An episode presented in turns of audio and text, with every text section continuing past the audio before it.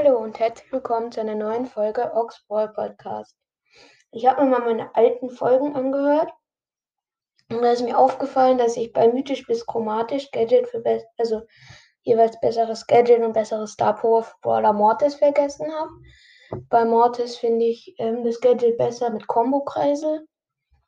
Äh, also da, wo er halt 1300 Schaden macht. Also ist ziemlich geil. Und Star Power, also in 3 vs 3 ist die, wo ähm, hielt besser. Aber jetzt so, ja, welches, also das ist schwierig. Ich finde eigentlich beide ziemlich gut. Wobei, bei mir war es jetzt so, dass Mortis, wenn er alle seine drei Schüsse aufgelädt hat, auch diesen Balken kriegt. Und ich habe ihn nicht auf Star Power, nur auf Power 7. Also ist dann wahrscheinlich die andere trotzdem besser. Und ja, genau, das war nur die Ergänzung zu der Folge. Bis zum nächsten Mal und ciao.